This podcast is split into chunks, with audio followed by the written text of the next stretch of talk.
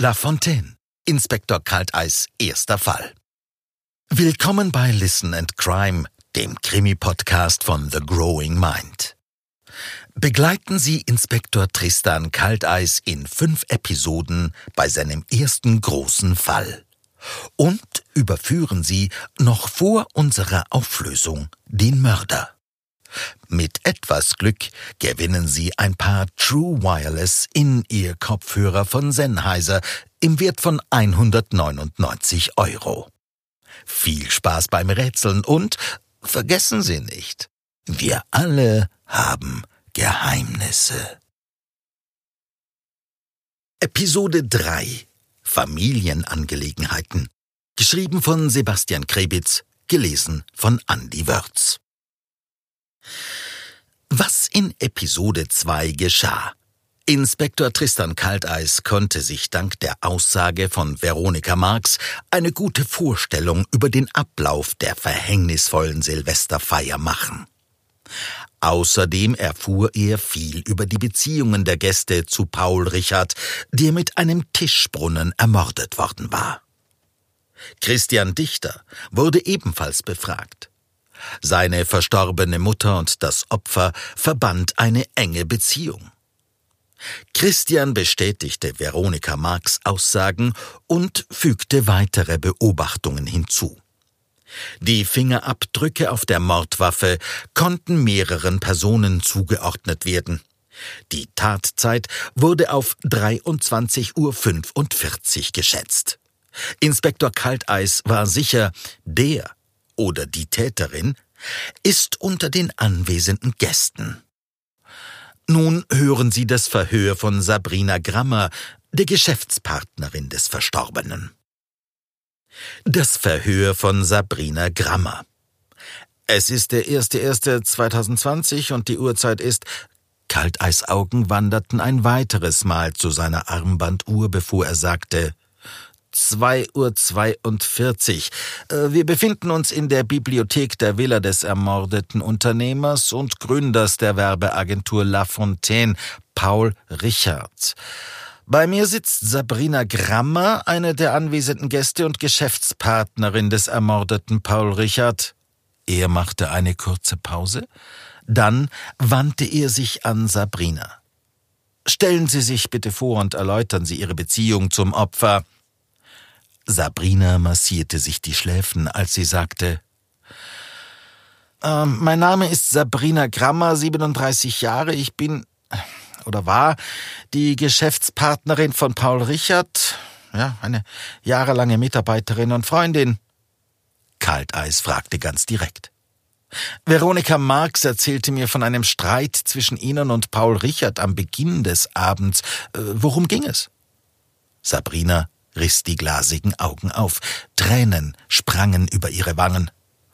Sie sieht wütend aus, nicht traurig, dachte Kalteis. Diese kleine Göre sollte ihre Nase nicht in Dinge stecken, die sie nichts angehen. Aber ja, ich und Paul hatten eine kleine Auseinandersetzung. So würde ich das nennen. Das ist auch nicht ungewöhnlich bei uns. Wir debattieren oft auf beruflicher Ebene, aber so gut wie nie auf der persönlichen. Ja, wir sind schon sehr lange befreundet. Wesentlich länger übrigens als Veronika Marx und Paul, entgegnete Sabrina giftig. Ich bin diese Firma, ich treffe solche Entscheidungen, nicht du. Du bist nur so erfolgreich wegen mir, las der Inspektor laut aus seinem Notizblock vor. Klingt das für Sie nach einer kleinen Auseinandersetzung? Belauscht hat sie uns also, zischte Sabrina. Der Inspektor bohrte weiter.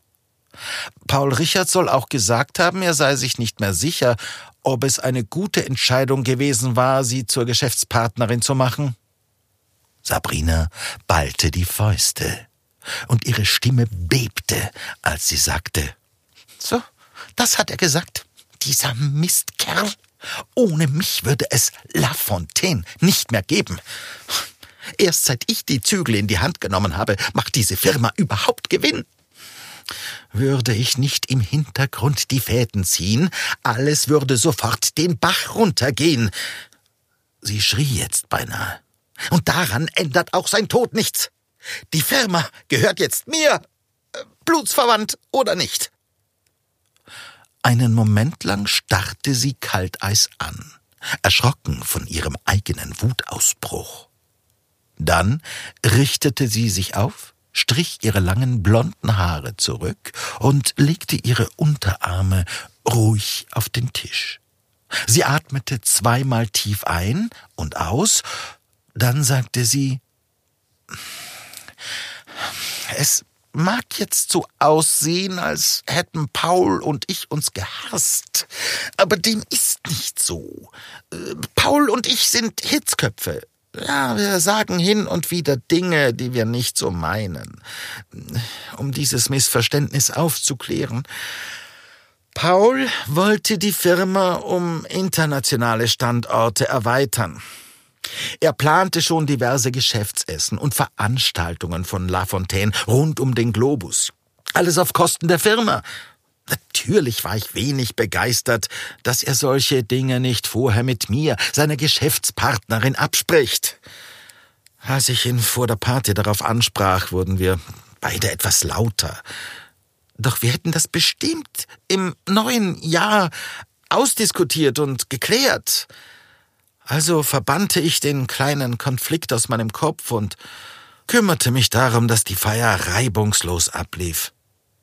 Aha, ich verstehe, sagte Kalteis nüchtern. Was meinten Sie vorhin mit dem Satz, diese Firma gehört jetzt mir, blutsverwandt oder nicht? Soweit mir bekannt ist, hat Paul Richard keinen nahestehenden Blutsverwandten, der als Erbe der Firma in Betracht käme. Äh, hat er auch nicht, sagte Sabrina hastig. Über ihre Stirn zog sich ein dünner Schweißfilm. Kalteis machte weiter. Wissen Sie, wer das ist? fragte der Inspektor und zeigte Sabrina das Foto von Marlene Dichter und Paul Richard. Sabrina dachte einen Moment zu lange nach. Kalteis bemerkte ihr Zögern und sagte Na schön, ähm, es sieht nicht gut aus für Sie, Frau Grammer. Ich habe das Gefühl, Sie sagen mir nicht die ganze Wahrheit. Es scheint, als hegten Sie einen Groll gegen Paul Richard und wir haben Ihre Fingerabdrücke im Arbeitszimmer auf dem durchwühlten Aktenschrank gefunden. Dass sich Ihre Fingerabdrücke nicht auf der Mordwaffe befanden, verschwieg er. Also, wenn ich Sie wäre, würde ich jetzt auspacken. Dann geht es in jedem Fall besser für Sie aus. Sabrina fühlte sich in die Ecke gedrängt und hatte Angst. Sie seufzte. Dann sagte sie, Hören Sie, ich weiß nicht, wer Paul ermordet hat. Das mit dem Aktenschrank war ich. Ja. Aber ich habe nicht meinen besten Freund und Geschäftspartner getötet. Ihre Hände zitterten. Und was haben Sie in dem Aktenschrank gesucht? hakte Kalteis nach. Einen Vertrag, nichts weiter, antwortete Sabrina knapp. Und das Ganze hatte nichts mit dem Streit zwischen Cornelia Dichter und Paul Richard zu tun, den Sie belauscht haben? sagte Kalteis, überzeugt, sie damit aus der Reserve zu locken. Diese kleine Wanze, ich verstehe inzwischen, was Paul in ihr gesehen hat, brach es aus Sabrina heraus. Kalteis wusste sofort, dass sie damit nicht Cornelia Dichter, sondern Veronika Marx meinte. Wissen Sie was? Früher oder später kommt es ohnehin heraus. Ich erzähle es Ihnen, verkündete Sabrina. Kalteis blieb stumm und hörte zu. Nach der Auseinandersetzung mit Paul ging ich ihm aus dem Weg und lenkte mich mit dem Management der Feier ab. Ja, das klappte ganz gut. Bis Paul beim Essen diese blöde Lobeshymne auf sich selbst sang. Das machte mich wütend und ich war enttäuscht. Zu allem Überdruss schwänzelte dann auch noch unsere unmögliche und grottenschlechte Kampagnenmanagerin Cornelia Dichter um Paul herum. Ich verstehe bis jetzt nicht, warum er mich immer davon abhielt, sie zu feuern. Gut, da war seine eigenartige Freundschaft mit Marlene Dichter, die ihre Schwiegertochter Cornelia in unsere Agentur untergebracht hatte. Ach, Paul und seine Beziehungen zu Frauen. Auch sein Verhältnis mit Veronika Marx ist für mich nicht nachvollziehbar. Sabrina machte eine kurze Pause. Dann fuhr sie fort. Als ich jedenfalls gegen 23.25 Uhr die Glücksbringer für das neue Jahr auf den Tellern der Tafel verteilte, hörte ich Stimmen aus dem Garten. Ich trat näher an die offene Terrassentüre und hörte Cornelia Dichter, die mit Paul sprach. Ich konnte nicht viel verstehen, aber eine Passage habe ich sehr deutlich gehört. Cornelia, für die das ganze Leben eine Bühne ist, sagte mit dramatischer Stimme Ich weiß, dass Christian dein Sohn ist. Ich habe nachgeforscht, mir Proben besorgt und heimlich einen Vaterschaftstest gemacht. Dreimal darfst du raten, wie das Ergebnis lautet. Wenn du möchtest, dass dieses Geheimnis unter uns bleibt, finanzierst du mir ab jetzt ein schönes Leben? So wie du es zuvor schon bei Christians Mutter Marlene Dichter getan hast. Ansonsten geht das Testergebnis morgen als Neujahrsmail an die Presse. Ach, und äh, Sabrina Grammer soll ihre Sachen packen. Kündige sie! Mehr musste ich nicht hören. Ich konnte nicht glauben, was diese möchtegern Schauspielerin da sagte. Ich war so schockiert, dass ich mich umdrehte und weglief. Sabrinas Hände zitterten noch stärker. Trotzdem fuhr sie fort. In meiner Panik fiel mir ein, dass ich von Paul nie meinen Arbeitsvertrag als Geschäftspartnerin erhalten hatte. Er war immer so chaotisch und unsere Freundschaft hatte mich unvorsichtig gemacht. Also rannte ich in Pauls Arbeitszimmer und durchwühlte den Aktenschrank auf der Suche nach meinem Vertrag. Ich fürchtete, all die Jahre, die ich in dieser Agentur investiert hatte, könnten umsonst gewesen sein. Ich wusste nicht, wie weit Paul gehen würde, um das Geheimnis seiner Vaterschaft zu bewahren. Ohne gültigen Vertrag könnte er mich jedenfalls sofort loswerden, das war mir klar.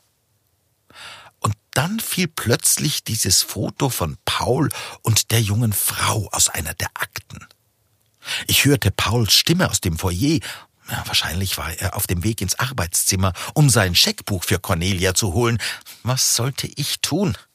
Er würde ausflippen, wenn er mich entdeckte. Ich ließ alles stehen und liegen und lief den Flur entlang ins Badezimmer. Dort sperrte ich mich ein. Gleich darauf hatte ich eine Panikattacke und einen Heulkrampf, wie Sie unschwer an meinem Make-up erkennen können. Sabrina deutete auf ihr Gesicht und verzog den Mund. Kurz darauf hörte ich Veronika um Hilfe rufen und entsperrte das Badezimmer. Ich rannte zurück zu Pauls Arbeitszimmer und da lag er. Tot. Veronika war voller Blut und wimmerte ins Telefon. Ich war wie erstarrt. Plötzlich war Thomas Schumann hinter mir, dann kamen Christiane und Cornelia Dichter dazu und am Schluss Raphael, unser Anwalt. Tja, Ende der Geschichte, schloss Sabrina und ließ sich im Sessel zurückfallen. Das klang schon ehrlicher, Frau Grammer, sagte Inspektor Kalteis zufrieden. Ach, eine letzte Frage. Sagt Ihnen der Buchstabe T etwas? Hat Paul ihn in Nachrichten als Abkürzung für etwas oder jemanden benutzt? Nein. Hm. Sagt mir nichts. Und das ist die Wahrheit, antwortete Sabrina. Wenn Sie mich fragen, ist bei Cornelia Dichters Plan irgendetwas schiefgelaufen. Ich glaube, sie hat Paul getötet. Tristan Kalteis sah die Wut in ihren Augen. Nach einem kurzen Moment der Stille entließ er Sabrina Grammer mit einem Vielen Dank, das war's vorerst. Bitte begleiten Sie meine Kollegin in die Küche. Hm. Was für ein verzwickter Fall, dachte der Inspektor und kaute auf seinem Kugelschreiber. Doch für ihn verlief bisher alles nach Plan. Er kam der Wahrheit Schritt für Schritt näher. Das Verhör von Cornelia Dichter. Es ist der 1.1.2020 und die Uhrzeit ist ähm, Kalteisaugen wanderten abermals zu seiner Armbanduhr, bevor er sagte, drei Uhr. vierundzwanzig. Wir befinden uns in der Bibliothek der Villa des ermordeten Unternehmers und Gründers der Werbeagentur La Fontaine, Paul Richard. Bei mir sitzt Cornelia Dichter, einer der anwesenden Gäste, Kampagnenmanagerin bei La Fontaine und Ehefrau von Christian Dichter, der bereits verhört wurde. Der Inspektor richtete seinen Blick auf Cornelia. Sie hatte ihr Gesicht von ihm abgewendet. Die goldenen Kreolen an ihren Ohren wippten. Stellen Sie sich bitte vor und erläutern Sie Ihre Beziehung zum Opfer, sagte Kalteis. Cornelia Dichter rührte sich nicht. Stille. Dann sagte sie mit dramatischer Stimme Das Leben ist schon ein Theater, und wir alle hoffen, dass der nächste Akt besser ist als der vorherige. Sie drehte den Kopf Inspektor Kalteis zu. Cornelia Dichter, 32 Jahre, angehende Schauspielerin und Kampagnenmanagerin bei La Fontaine. Meine Beziehung zu dem Opfer war rein beruflicher Natur. Kalteis beobachtete sie. In Gedanken stimmte ihr Sabrina Grammer, der Geschäftspartnerin des Mordopfers Paul Richard, zu. Das Leben war tatsächlich eine Bühne für diese Frau. Wo haben Sie sich gestern zwischen 23.20 Uhr und 23.50 Uhr aufgehalten? fragte Kalteis direkt. Cornelia musterte ihr gegenüber. Hm? Ich erinnere mich doch nicht daran, wo ich jede einzelne Minute der Silvesternacht verbracht habe. Äh, vermutlich war ich bei Christian, meinem Mann, entgegnete sie empört. Mhm. Äh, sie waren mit Ihrem Mann im Salon, aber erst kurz vor Mitternacht. Ich wollte jedoch wissen, wo Sie davor waren, beharrte der Inspektor. Äh, gerne helfe ich Ihrer Erinnerung auf die Sprünge. Ähm, mehrere Augenzeugen haben Sie gegen äh, hier 23.20 Uhr mit Paul Richard auf der Terrasse gesehen, heftig diskutierend. Worum ging es? Cornelia wirkte überrascht. Tristan Kalteis bemerkte, dass sie sich konzentrierte und eine spezielle Atemtechnik praktizierte. Ein skurriler Moment. Dann antwortete sie mit unerwartet schriller Stimme Diskutiert? Also nein, wir haben eine anregende Unterhaltung über meine berufliche Zukunft geführt. Paul wollte mich fördern. Vor allem mein Talent als Schauspielerin, erklärte sie und gestikulierte dabei wild. Es mussten nur noch die, die äh, Rahmenbedingungen dieses Arrangements geklärt werden, und das haben wir dann auch getan. Der Inspektor musterte Cornelia Dichter und fragte unverblümt Die Kampagne des Jahrhunderts sind also Sie? Cornelia stieß einen theatralischen Seufzer aus. Oh, wenn Sie es so nennen wollen. Kalteis blieb dran. Haben Sie das Gespräch von der Terrasse in Pauls Arbeitszimmer verlegt? Cornelia stutzte und antwortete dann, wie aus der Pistole geschossen, Nein. Der Inspektor klopfte mit dem Kugelschreiber auf seinen Notizblock. Er zeigte Cornelia das Foto von Marlene Dichter und Paul Richard. Wissen Sie, es ist verblüffend, sagte er. Irgendwie scheint sich alles um ihre Schwiegermutter zu drehen. Cornelias aufgesetzte Theatermiene bekam Risse. Ich nehme an, Ihr Mann Christian hat keine Ahnung, dass er der Sohn des ermordeten Paul Richard ist, oder? Ich dachte lange, er spiele einfach nur den Ahnungslosen. Aber die Schauspielerei ist ja wohl eher Ihr Metier, nicht wahr? Dabei wissen Sie mehr über die Vergangenheit Ihres Mannes als er selbst. Hm. Tristan Kalteis bemerkte, wie Cornelia versuchte, ihr Pokerface aufrecht zu erhalten. Gut, dann erhöhen wir eben den Einsatz, dachte der Inspektor. War es nicht so, dass Sie Paul Richard mit einem geheimen Vaterschaftstest erpressten? Sie verlangten die gleichen finanziellen Zuwendungen, die auch schon Marlene Dichter, ihre verstorbene Schwiegermutter, für ihr Schweigen erhalten hatte, Paul Richard willigte schließlich ein und sie gingen mit ihm in sein Arbeitszimmer, um das Geschäft mit einem Scheck zu besiegeln. Wahrscheinlich irritierte ihn der durchwühlte Aktenschrank und er bemerkte das Bild von ihm und Marlene. Er dachte wohl, sie hätten das Chaos angerichtet und wollte nicht mehr zahlen. Inspektor Kalteis fixierte Cornelia mit einem eindringlichen Blick. Dann fuhr er fort. Hat er sich gefragt, wozu sie noch fähig wären und aus Angst die SMS mit dem Hilferuf an Veronika Marx geschickt?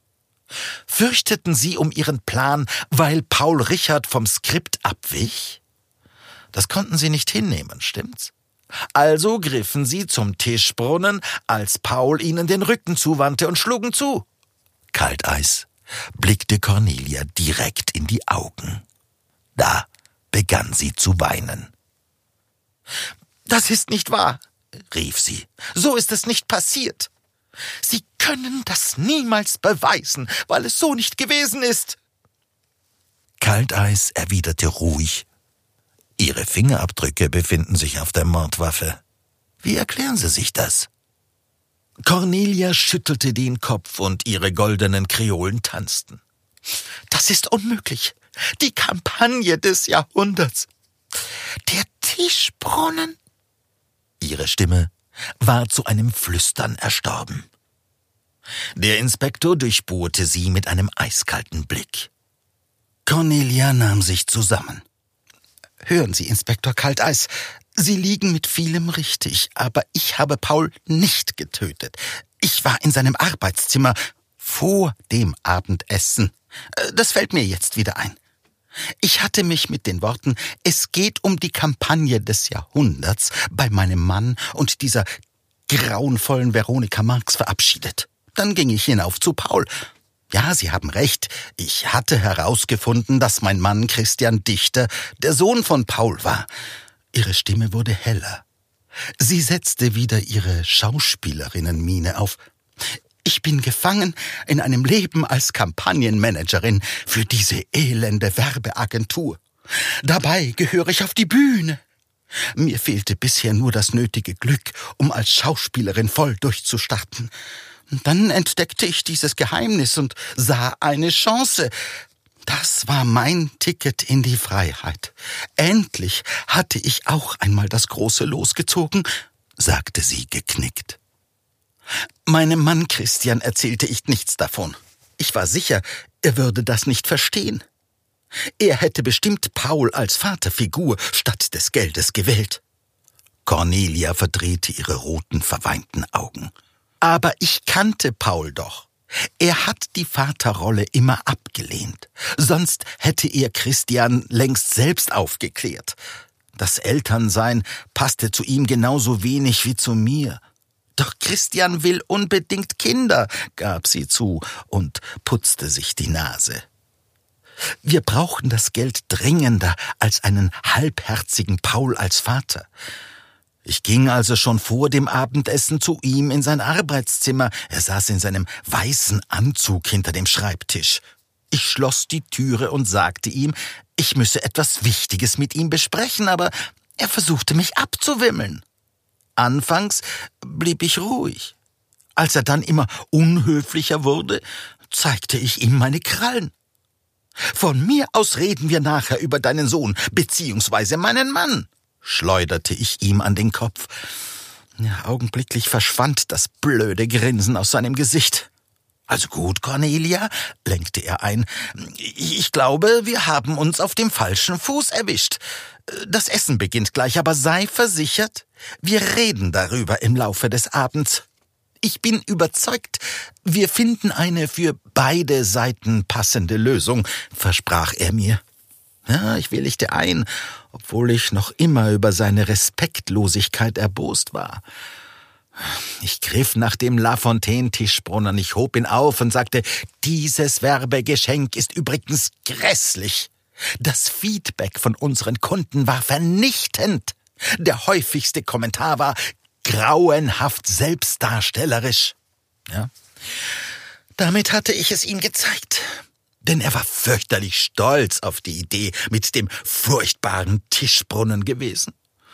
Ich stellte das schwere Ding wieder ab. So sind meine Fingerabdrücke darauf gelandet. Das alles erklärte sie dem Inspektor mit Nachdruck. Tristan Kalteis verharrte regungslos. Dann fragte er, wenn Sie also nach dem Gespräch mit Paul auf der Terrasse nicht mit ihm in sein Arbeitszimmer gegangen sind, wo waren Sie dann? Cornelia seufzte diesmal weniger übertrieben und sagte, Nachdem Paul mir alle meine Forderungen mündlich zugesichert hatte, bin ich von der Terrasse zu unserem Auto auf den Parkplatz gegangen. Ich wollte das ausgedruckte Ergebnis des Vaterschaftstests nicht mit mir herumtragen, falls Christian auf die Idee käme, ein Taschentuch oder ähnliches in meiner Handtasche zu suchen. Ja, jetzt dürfte nichts mehr schiefgehen.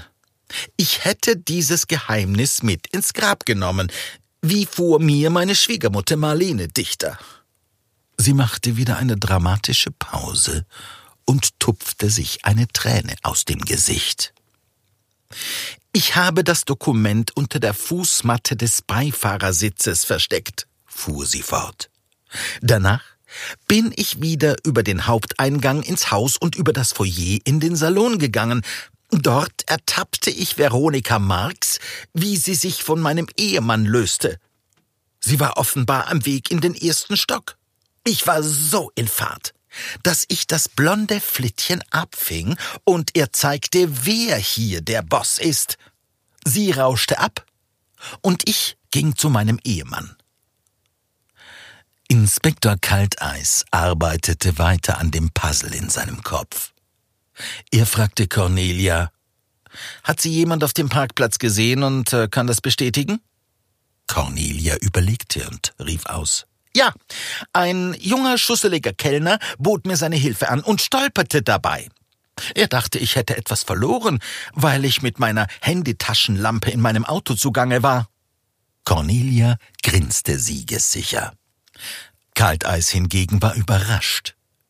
Wir werden das überprüfen. Äh, vielen Dank vorerst, Frau Dichter, sagte er knapp. Dann stand er auf, klopfte an die Tür der Bibliothek und bat einen Kollegen, Cornelia Dichter, in die Küche zu begleiten. Die Lage spitzt sich zu. Inspektor Kalteis ist der Wahrheit dicht auf den Fersen. Aber welche Geheimnisse haben Raphael Neuhauser und Thomas Schumann zu verbergen? Bleiben Sie dran.